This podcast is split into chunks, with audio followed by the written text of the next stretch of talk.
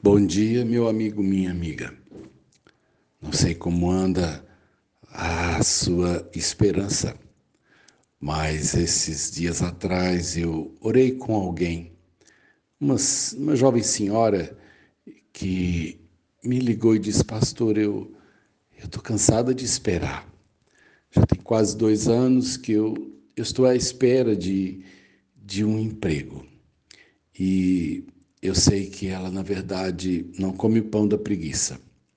Ela vende natura, é, ela cuida de menino, ah, ela faz o que aparece e às vezes, é, quando é possível, ela pega salgadinho para uma festa ou um bolo.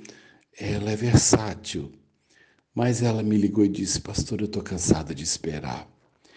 E ela fez uma crítica a um ditado popular que a gente conhece muito. Quem espera sempre alcança. Ela disse assim: não é bem assim, não.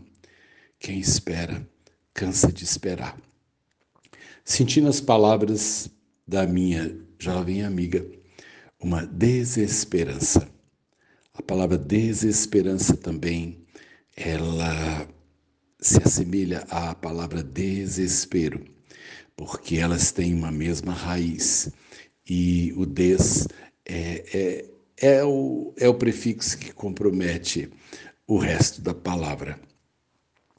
Esperar é, é parte da vida.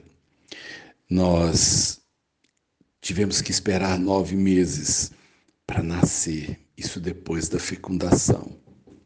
Há alguns que esperam ainda que os pais estejam em condição de tê-los. Às vezes vão esperar dois, três, cinco anos até que se possa ter a oportunidade da gestação, porque se vierem antes, ah, os pesos serão muito grandes. Nós temos que esperar, muitas vezes, é, pelo tempo. Nós não nascemos sabendo, nós temos que esperar o curso fundamental, o ensino médio, nós temos que esperar crescer, nós temos que esperar a puberdade, nós temos que esperar o amadurecimento. Parece que esperar é parte da nossa cruz, vamos dizer assim. Nada vem instantâneo.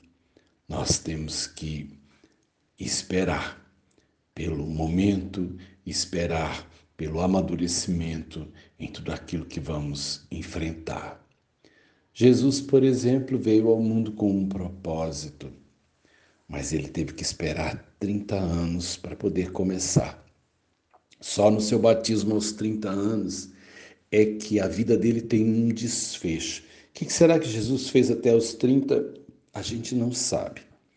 Mas a Bíblia não, não se preocupa com essa parte, porque na verdade o que nós temos que saber é quando o tempo da esperança é, é, é, cessa e chega o tempo da concretização. É, existe uma coisa chamada precipitação que atravessa muitas vezes no quadro da esperança. Muitas vezes nós achamos que o caminho da espera está muito longo e a gente faz um atalho. Nós, às vezes, então, com medo de ficarmos solteiros, nós permitimos que atravesse alguém impróprio no meu relacionamento.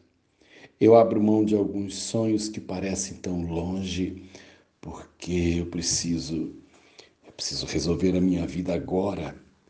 Nós temos que ter muita preocupação e, e cautela com os atalhos porque eles representam precipitação.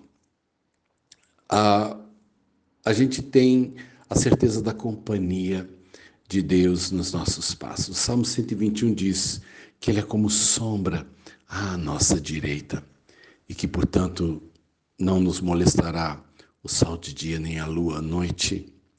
Jesus termina o Evangelho de Mateus dizendo: E eis que estou convosco todos os dias até a consumação dos séculos.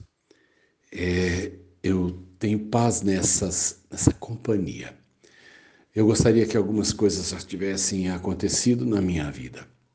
Eu já gostaria de ter visto algumas coisas concretizadas, mas muitas delas ainda estão embrionárias, outras estão em gestação. Mas eu confio que eu não estou só e eu vou esperar. Não vou dar nenhum passo precipitado, porque eu sei que no tempo certo Deus haverá de manifestar na minha vida e na sua o seu amor e cuidado. Hoje é um dia, um dia de esperança, talvez, mas pode ser um dia de concretude. Que o Deus da graça esteja, portanto, no norte de tudo que vai acontecer num dia como esse. Sérgio de Oliveira Campos, pastor da Igreja Metodista Goiânia Leste, Graça e Paz.